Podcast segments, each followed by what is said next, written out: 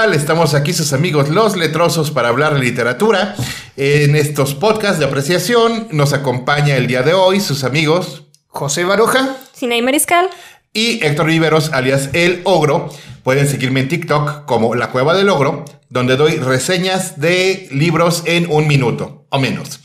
Bien, y el día de hoy hay un tema que yo tenía, pero bien atorado en el fondo de mi corazón ogresco. Ándale. Que es que este, existe después de las grandes clásicas distopías de Fahrenheit 451, este, 1984, Un Mundo Feliz, a partir de los años 80 del siglo pasado, viene gestándose un, un género que es la distopía chic. La distopía chic donde eh, el orden distópico, opresivo, ojete, malvibroso, puede ser destruido por la pureza de adolescentes blancos heterosexuales y vírgenes. Sí, creo que eso lo define de manera precisa y las películas lo ratifican además porque son productos asociados necesariamente lo audiovisual eventualmente. Es casi como que lo andan capturando por todos lados. Y lo engloba a la perfección. tus especificaciones lo englobaron de maravilla. Sí, estamos pensando en series como Los Juegos del Hambre, Maze Runner, Divergente, que de Divergente tendré que decir que la protagonista dejó de ser este, virgen al, segundo libro. Este, lo, cual Datos curiosos. Le, da, le, da, le da un poquito más de credibilidad. Sí, no dejó de ser blanca, pero bueno. Ajá, ni heterosexual. Este, y, y, el asunto es de que eh, todo el desmadre lo empieza a meter eh, Luis Lowry en los ochentas, Luis Lowry escribe una serie que dentro del subgénero de distopía chic es la, la más sensata porque este, eh, sí, eh, la serie se llama El Dador de Recuerdos y consta de cuatro libros. El Dador de Recuerdos, En Busca del Azul, El Mensajero y El Hijo. Pero es la más sensata porque, aunque sí, sus protagonistas adolescentes heterosexuales blancos y vírgenes este, viven en un ambiente opresivo, ellos no destruyen al sistema opresivo, sino que escapan de él. Sí, lo, cual, lo cual es mucho más verosímil. De hecho, él, todavía está en la lógica de... Ella. perdón, eh, sí, sí, sí.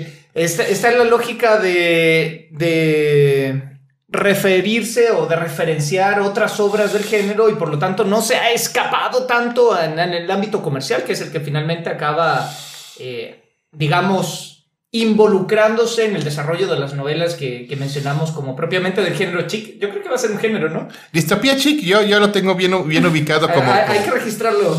Sí, distopía chic. Que hablando del dador de recuerdos, tiene una adaptación cinematográfica que a mí se me hace muy buena. Sí, la verdad, la verdad es que tenía muy buen nivel de producción, pero no tenía ni mucha acción ni mucho drama, porque ese es el asunto con Luis Lowry, porque Luis Lowry sí hace algo filosófico, reflexivo, eh, e incluso empieza como una novela de distopía de ciencia ficción y termina teniendo elementos fantásticos. Ya, ya en El Hijo, la, última pelea es, es de corte fantástico desde el final del mensajero y, todo el libro del hijo, ya, ya, ya cambió de género y eso lo hace muy difícil de adaptar, muy difícil de seguir y a pesar de que la adaptación tuvo las mejores intenciones, no consiguió establecer una franquicia. Sí, esa es la diferencia con los géneros que vienen después, perdón, no los géneros, las obras que vienen después, que ya están siendo, voy a robar un verbo tuyo, que están siendo craneadas para precisamente adaptaciones cinematográficas. Sí, y de hecho hay una cosa bien curiosa con los Juegos del Hambre. Voy a decirlo con todas sus letras y si Susan Collins me, me, la hace de, de, tos, voy a sentirme muy, muy, muy este, agraciado, muy feliz. Y es que si yo leí las tres novelas de los Juegos del Hambre fue gracias a una infección gastrointestinal. una infección que me tuvo tirado cuatro días en casa y yo no estaba para leer ni a Nietzsche, ni a McCoy, ni, ni, ni a nadie pesado. Dije, ¿qué me leo? ¿Qué me leo? Ah, mi sobrina tiene los Juegos del Hambre. Y me leí un libro por día. Así de fáciles de, leer son. Un libro por día. Uno, dos, tres, fuera. Este. Y de inmediato llegué a dos conclusiones. Ah, ¿puedo adivinar una? Sí. que el personaje menos interesante de los Juegos del Hambre es Katniss. Sí, es que Katniss, con todo, con, todo, con todo respeto, este, Katniss es una babosa que se tarda libro y medio en darse cuenta que Pita de verdad la quiere y, y que se tarda este, dos libros y cuatro quintos en darse cuenta de que ella sí lo quiere a él. Pues tiene que ver con lo que conversábamos en el programa anterior, de que hay que meter a fuerzas un romance de tipo tóxico o por lo menos dudoso. El tóxico es Gale. Para hacer interesante la historia. Sí, el, claro. el- el tóxico es Gale. Y bueno, y, y por cierto, hay, hay videos en, de, un, de un canal que me gusta mucho, te lo resumo así nomás, en, en, en YouTube, Ajá. donde hace el conteo de veces que dice la película Pita. La palabra pinta, sí, sí, es, es increíble. Pita. Ok. Eh, eh, y después me doy cuenta de que Susan Collins, ella va a morirse negándolo, pero ella toma un montón de elementos de una novela cyberpunk japonesa que se llama Battle Royale. Sí. Y curiosamente también toma elementos de una novela muy poco conocida. De hecho, un día tenemos que hacer un programa de novelas poco conocidas de Stephen King que se llama La Larga Marcha. Déjame decirte por qué. Porque en La Larga Marcha, 100 voluntarios se inscriben para marchar ininterrumpidamente hasta que solo quede uno. Todos los que vayan dejando la marcha por cansancio, agotamiento, locura o desesperación van a ser fusilados en ese momento. Van seguidos por el ejército. Y el que logre al final la larga marcha va a tener todo lo que quiera en la vida. Todo. Ándale, pues sí, yo creo que hay que hacer otro programa, porque ya hay un, un podcast de los letrosos acerca de King, pero ese pinche King, o sea, ha escrito Ah, por que- montones. Llevan 83 novelas. Sí, entonces creo que amerita que en algún momento hagamos otro y, y, y tomemos estas obras. Yo no la conozco, la verdad, y ya me, ya me interesó. Es buenísima. Y, y Susan Collins toma elementos de la larga marcha y toma elementos de Battle Royale, aunque se va a morir negándolo. Y el asunto es de que en la propia película se, se, burlan de- del hecho de que la dictadura no era tan perfecta si un puñado de vallas puede, puede este, destronarla. Y por favor, tú imagínate si un puñado de vallas puede destronar al gran hermano de 1984, si puede, si, si puede provocar un cambio en un mundo feliz, donde la gente es genéticamente diseñada y te das cuenta de que esa es la diferencia entre una distopía y una distopía chic.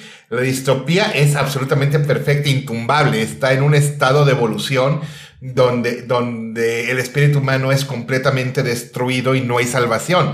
Y la distopía chic basta con que llegue un o una, sobre todo una, porque este, eh, es, es muy común en la distopía chic. Sí, de hecho la distopía clásica cabe casi como manual porque la gente, mucha gente no la tomó como la advertencia que era. Sino y, como instructivo. Sí, como instructivo y eso es horrible. Mientras que la distopía chica, además los finales que han tenido es- esas obras son jodidamente conservadores. Eh, Pienso, por ejemplo, en el final de los Juegos del Hambre, donde finalmente la opción, la alternativa para la protagonista, que, insisto, sigue siendo la menos interesante de toda esa obra, es finalmente la formación de la familia heterosexual, blanca, conservadora, tranquila y todo. el Y en un rollo. campo acá, toda feliz.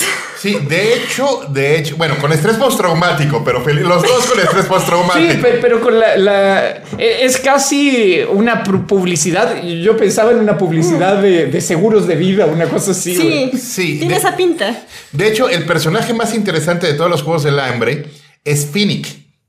El momento de la confesión de Finnick, donde Finnick les dice cómo es la vida realmente de un, de un ganador de los Juegos del Hambre. Y dice todo lo que, lo que tuvo que hacer para obtener información sobre lo que es realmente el presidente Snow. Es el momento más brillante del pinche libro y las películas se lo pasaron por alto. No, eh, Finnick es el personaje. eh, Kim, eh, Finnick y Heimlich son los personajes que valen la pena. Si hubiera un spin-off de ellos, yo lo veía. Pero Katniss, a pesar de que, de que dentro de mis este, fantasías está Jennifer Lawrence, este, eh, por Katniss no doy tres pesos. Sí, no, o sea, para nada. Ni, en libro, ni en película. No, no, no. de- y de hecho, e- es, algo de lo que pecan. eh, Detesto esa palabra, pero lo, lo diré así. Lo que pecan precisamente estas distopías chic de, de poca profundidad en, en- en los personajes que deberían llevar la, la iniciativa, digamos. Sí, y luego, eh, bueno, vamos a acabar pronto. Maze Runner dejó de tener sentido a la segunda película. Y fueron cuatro. Y, Divergente ni siquiera terminaron la saga, acabaron con, con, una serie de televisión. Sí, es como que se vieron con el material. ¿Qué hacemos con esto? Tenemos que aprovecharlo, ya llevémoslo a una serie. Fue la única forma de, recuperar finalmente la, inversión porque son obras que se han visto más como en el sentido de, del beneficio monetario que, otra cosa. Sí, y, realmente de lo que más han pecado, y es el pecado más grave de la estupidez chic, es apelar a un sentido artificial de identificación con el público joven femenino. Que, decían, ah, es que yo soy divergente, ah, es que yo soy Katniss. Este, eh, bueno, en realidad yo creo que no existe una persona que se ajuste completamente, estadísticamente hablando, a la campana de Gauss de la normalidad. Pero venderles artificialmente que están fuera de, que están en un extremo de la campana de Gauss, que es el empoderar a personajes con trastorno limítrofe de la personalidad, como, como Harley Quinn, este, yo, yo creo que es dañino a largo Yo, yo siento que es dañino. Eh, por favor, este, Pues la verdad a mí no me gusta ninguna de las de una de las sagas que acaban de mencionar. Las he leído por mero compromiso social. este, y de las novelas las leí y conocí más o menos como tú en un este en una espera de consultorio. Y la verdad es que se me hace lo más irreal, no, no me gusta ni los personajes, ni la literatura, ni, ni la narrativa, ni el lenguaje, ni nada. Se me hace incluso hasta absurdo, pero les ha funcionado y ha vendido y mucha gente sí es fanática, entonces... Sí, de hecho, a nivel cinematográfico es, son mm. herederas de toda esta instalación de productos, de merchandising y demás como, como bien decía Héctor, está la idea de identificarse con el personaje y ojalá adquirir aquellas cosas anexas al personaje y por lo tanto la trama pasa a segundo, tercer. Y de hecho, lo valorable de las obras en sí es que están escritas precisamente para ser comerciales. De lo cual no es necesariamente malo. Es más, ya quisiéramos nosotros tener esa, cantidad de ceros en nuestra cuenta de banco. Por eso, lo valorable es, es que se vende. De hecho, no podríamos decir o achacarles que, que fueron poco astutos, poco astutas en armar estas obras en ese sentido, porque dieron resultado a nivel comercial. No, realmente es inteligentísimo. De hecho, es muy inteligente porque la verdad es que no, yo creo que no hay una sola persona que no conozca la novela. Todas las novelas que acabamos de mencionar, no hay gente que no la conozca. Claro, por ejemplo, nosotros haciendo giros eh, que parecen interesantes, creando personajes profundos psicológicamente, como por ejemplo, como en el mismo Zaragoza 204, que aprovecho de decir, está disponible en Amazon. Y narrado por él. Así que, eh, que son obras en términos literarios muy buenas pero que no tienen el impacto comercial que tienen eso porque nos porque en cierto modo nos comportamos con cierta rebeldía respecto al, mundo comercial como buenos letrosos además. Sí, y, y, vaya, es que esta es una diferencia porque normalmente en un personaje complejo la batalla es el personaje contra sí mismo, contra la idea de Dios, contra el universo, contra, contra la idea de sí mismo, contra su pasado. Son luchas hacia adentro. Y la distopía chic es la lucha hacia el sistema, hacia afuera. Y ahí, perdón, y es que ahí, ahí es donde cae este, la falta de, de de la profundización del personaje. Y eso es lo que hace también un poco hueca la novela, que no existe como una empatía total con el personaje, de hecho con ningún personaje, y tiende más a querer interesarte por la relación social que están tratando de narrar, pero realmente no haces empatía con nada de, con nada de la historia. Sí, de hecho, al final, si lo logró o no lo logró, es, secundario frente a haber terminado la, obra, que tampoco son obras, una, obras cortitas, digamos, sino que también entran en la lógica editorial de tener mucho papel, aun cuando tengan mucho relleno también. Muchísimo, y sobre todo si tú ves las ediciones, están espacio y medio, con letra del 14, este, que en realidad, este, eh, eh, si lo hubiéramos hecho con los criterios editoriales que tenemos en Audacia, en lugar de tener 320 páginas, hubieran tenido 180, eh, lo cual, lo cual es, es cierto. Bien, el asunto es de que El género existe por una razón. Vende. Nuestro problema con él no es que no sea entretenido, son entretenidísimos. Nuestro problema con él no es que no sean originales. No existen originales de los griegos. Nuestro problema con él es que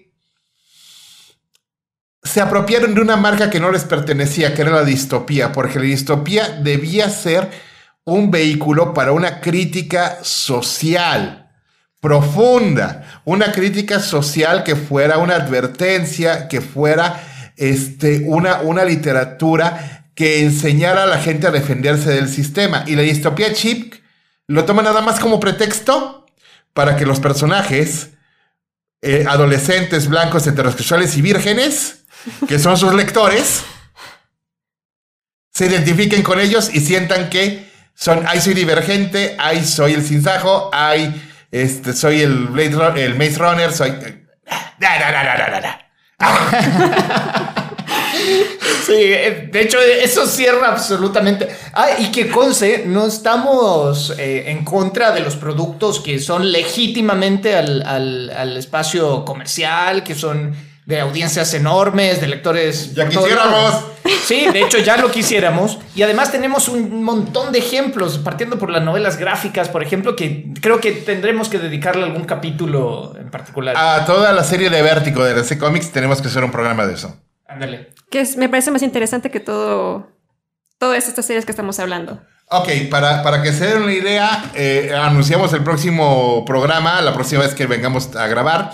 Las series de Vértigo son Swamp Thing, Hellblazer, que es Constantine, B de Venganza, Watchmen, este, y este, Preacher. Entonces, todos ellos tienen adaptación cinematográfico-televisiva y, y realmente... Ah, no, y espérate, la más gruesa de todas. Sandman. Sí, por supuesto. Claro, no podemos dejar eso al lado. Es que es, es como nombrar a Dios, entonces por, eso quedó así como en el... Sí, sí, sí. el broche de oro. Man. Entonces, no, Sandman tiene un programa entero, la, neta, pero nos esperamos a que, a que llegue la adaptación televisiva. Entonces, este, sácanos del aire, por favor, Sinead. Nos vemos este, el próximo podcast. Les agradeceríamos que nos sigan escuchando y nos despedimos José Garoja, Héctor Viveros y Sinaí Mariscal. Hasta pronto.